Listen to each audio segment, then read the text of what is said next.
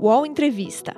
Aqui você ouve na íntegra as entrevistas feitas por repórteres do UOL com artistas, políticos, empresários e muita gente interessante. Este e outros podcasts do UOL estão disponíveis em noticias.uol.com.br/podcasts.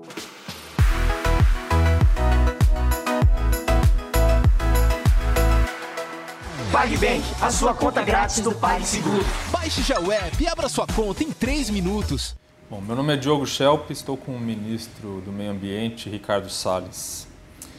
Ministro, há preocupações de diversos setores produtivos do país, inclusive do agropecuário, de que declarações suas e do presidente Jair Bolsonaro são ruins para a imagem preservacionista do Brasil no exterior. E que isso pode fechar mercados, além de colocar em risco a aprovação do acordo União Europeia-Mercosul. O governo está disposto a mandar um sinal claro para o mundo de que o Brasil está comprometido com a preservação da Amazônia e como o governo pretende fazer isso? Bom, o governo agora está criando a Força-Tarefa Pró-Amazônia, com diversos profissionais dentro do governo e fora, setor produtivo, entidades do terceiro setor, eh, órgãos regulamentadores, Agência Nacional de Mineração, FUNAI, INCRA, enfim. Um grupo multidisciplinar que é justamente para atacar as causas da pressão ilegal sobre a floresta. Não adianta nós termos apenas operações de comando e controle, de fiscalização, de combate às atividades ilegais e criminais, mas precisa também identificar de onde vem essa pressão.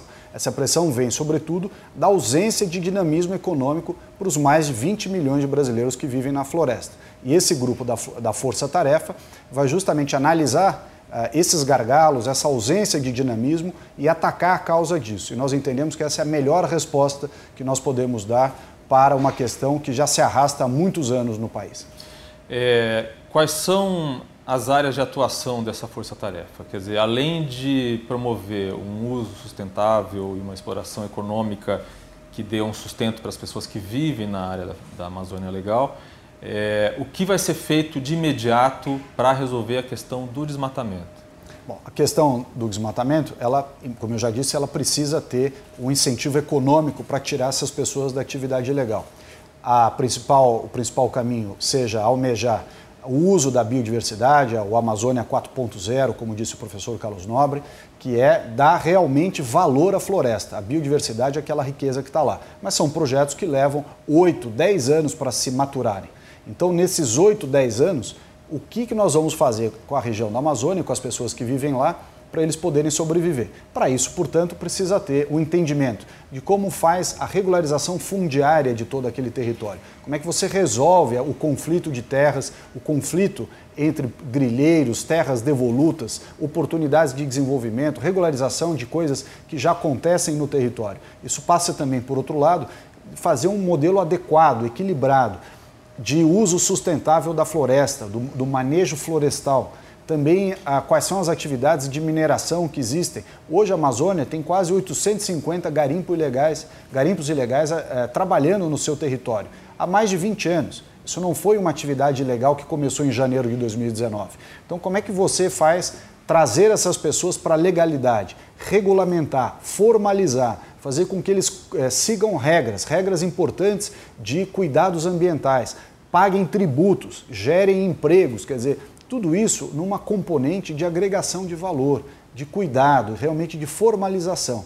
É o que eu tenho dito, a política do avestruz, colocar a cabeça no buraco e fazer de conta que essas atividades já não vêm acontecendo na Amazônia há mais de 20 anos, é, não foi uma boa política. Então precisa realmente discutir esses temas de maneira aberta, madura e franca. É, o governo questionou os dados do INPE em relação ao aumento de desmatamento na Amazônia. Quais são os dados com os quais o governo trabalha? Quais são os dados mais recentes sobre desmatamento? O que, que eles mostram?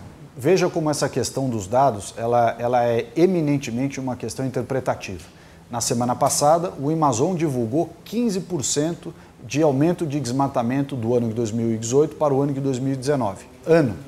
Então significa dizer se foi 15%, aqueles percentuais de 88, 278 ou outros percentuais que foram de maneira sensacionalista divulgados na imprensa acabam servindo só para é, destruir um ambiente de é, encontrar resultados concretos e, e, e é, direto à origem dos problemas. Então, para nós, a questão não é o percentual de desmatamento, e sim qual é o procedimento adequado que nós vamos utilizar para pacificar uma região, colocar as atividades na legalidade, combater aquilo que for ilegal e finalmente dar o dinamismo econômico para aquela região. Esse é o nosso grande objetivo, não é ficar discutindo percentuais, dados, enfim, esse, isso não vai nos levar a nada. Bom, então está claro que existe um aumento de desmatamento, que já vem de algum tempo, mas continua. É, e o que pode ser feito em termos de fiscalização para conter essa crise imediata? O que, o que a Força Tarefa prevê nesse sentido? O aumento do desmatamento vem desde 2012 e se acentua em 2015 e segue aumentando. Portanto, ninguém no governo está negando que há um aumento de desmatamento desde então e que essa curva do desmatamento está crescendo. Isso não é verdade que o, que o governo quis negar isso. Então, estou reafirmando de qualquer forma que existe um aumento do desmatamento e ele precisa ser combatido nas suas causas, como eu já expliquei, e neste meio tempo, ações de fiscalização. Para isso, colocar nessa força-tarefa pró-Amazônia as equipes de Força Nacional, sob o comando do ministro Moro, Ministério da Justiça, a Polícia Federal, as polícias militares dos estados são de fundamental importância, até pelo efetivo que eles dispõem. Ah, as equipes de IBAMA e ICMBio sozinhas não dão conta desse trabalho. Ela precisa ter apoio total das polícias militares estaduais e, infelizmente, nós não estamos tendo o apoio que precisaríamos ter. Então, faz parte desse grupo da Força Tarefa ah, agregar as forças policiais militares estaduais junto à Força Nacional, o Exército, as Forças Armadas darão apoio logístico, uma vez que eles não têm poder de polícia fora da faixa de fronteira então, nessas áreas, eles darão apoio logístico. Então, uma somatória.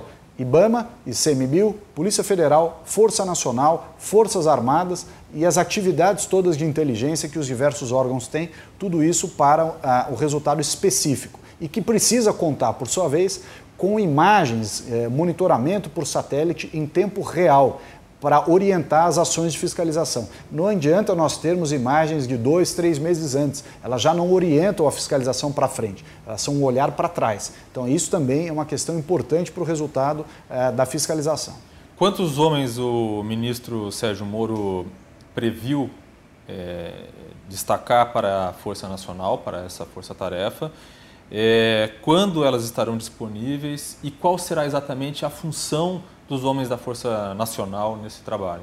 O trabalho de fiscalização, a, a autoridade para isso, quer dizer, o poder de polícia específico para fiscalização ambiental, ela está com os órgãos, o ICMBio nas unidades de conservação, eh, o IBAMA e também nas polícias militares ambientais estaduais. Então, eles é que têm o poder de polícia, a, a jurisdição para executar esse trabalho mas eles precisam ter reforço para sua segurança, para ter é, realmente efetividade. Nisso entra a Força Nacional. Qual é a quantidade de homens que nós precisamos da Força Nacional? Em torno de 50 a 100 homens, depende é, de quantas operações simultâneas nós vamos fazer.